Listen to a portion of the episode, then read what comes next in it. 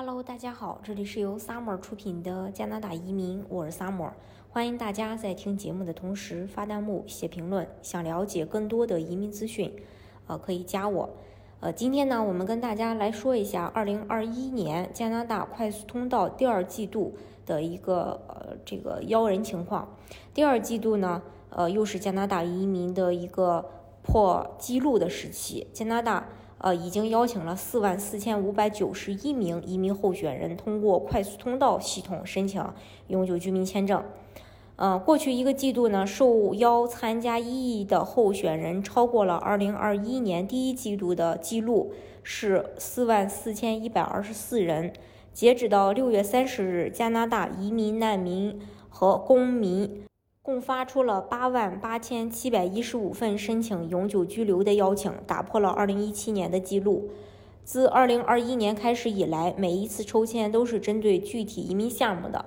通常模式是一个省级的提名项目的抽签，然后是加拿大经验类的抽签儿。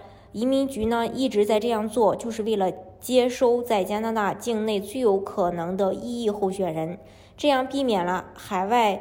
呃，就避免了邀请海外候选人带来的一些障碍。根据移民局的数据，五月份大概百分之九十五的 CEZ 候选人在加拿大境内，在同一阶段内，大约百分之三十的 PNP 候选人在加拿大的境内。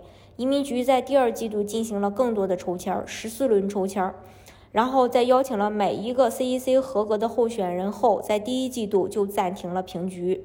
另外，抽签的规模也比较大。除了二月十三日的巨大规模的抽签以外，加拿大在第二季度开始保持更大抽签的规模。一些 CEC 的抽签从四月份开始，每次签发了六千份的 ITA 获邀。六月下旬，PNP 的抽签首次突破发一千份，呃，这个邀请。随着抽签规模的增大。CRS 的最低分数要求也越来越低。由于移民局选取了更多排名靠前的候选人，开始向三百多分的候选人发出邀请。那对于 CEC 候选人，CRS 的分数要求从五月份以来一直处于下降趋势。最新的抽签只要求候选人的分数达到三百五十七分。如果没有二月十三日的抽签，这将是 CEC 抽签中最低的一个要求。今年以来，联邦技术移民和联邦技工移民的候选人还没被列入抽选的名单。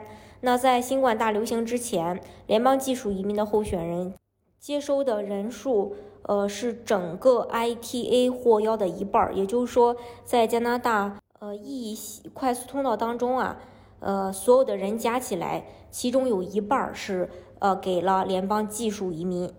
呃，但是因为疫情，加拿大集中精力为已经在加拿大境内的移民候选人提供通往永久居留的途径，这样人们就不会遇到很多与新冠相关的障碍，比如说关闭服务和加拿大的旅行限制。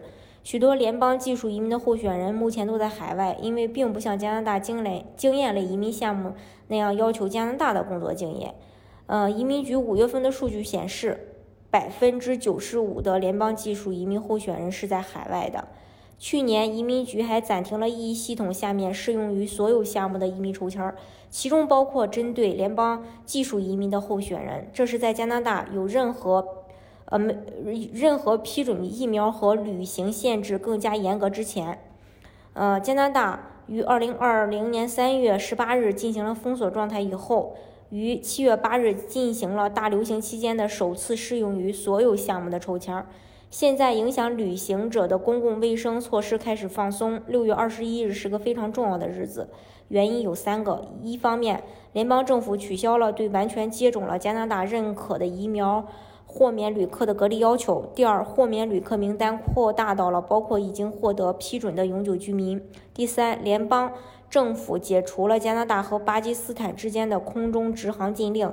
另外，加拿大已经达到了一个里程碑，即为超过百分之七十五的十二岁以上的人口进行了部分疫苗接种。百分之二十二以上的合格加拿大人已经接种完了完全的疫苗。加拿大的目标是在七月底之前为百分之七十五的合格人口全面接种疫苗。那考虑到这一切，我们可以预计，二零二一年下半年会有一些适用于所有项目的抽签儿。所以联邦技术移民的候选人今年也有可能有自己的抽签儿。如果没有，这将是从2017年以来加拿大首次没有因为这些，呃，联邦技术移民的候选人举行至少一次的抽签儿。今年五月。大概有百分之五十六的联邦技术移民候选人在加拿大境内，由于一直没有抽签，这些候选者的数量超过了省级提名者的候选人。在新冠疫情的整个过程当中，政府重申了引进移民帮助支持经济复苏的必要性。然后，移民局的一份报告显示，几乎所有的异议候选人都会在入境后的第一年找到工作。异议系统是专门为那些能够满足加拿大劳动需求的技术移民而设计的，而且也正在发挥着积极的作用。相信随着疫情的好转，啊，联邦技术移民呃也会去呃进行这个 IT 获邀的。但是呢，具体呃我们还是要等官方的消息。今天的节目呢，就给大家分享到这里。如果大家想具体的了解加拿大的移民政策的话，啊，欢迎大家加我。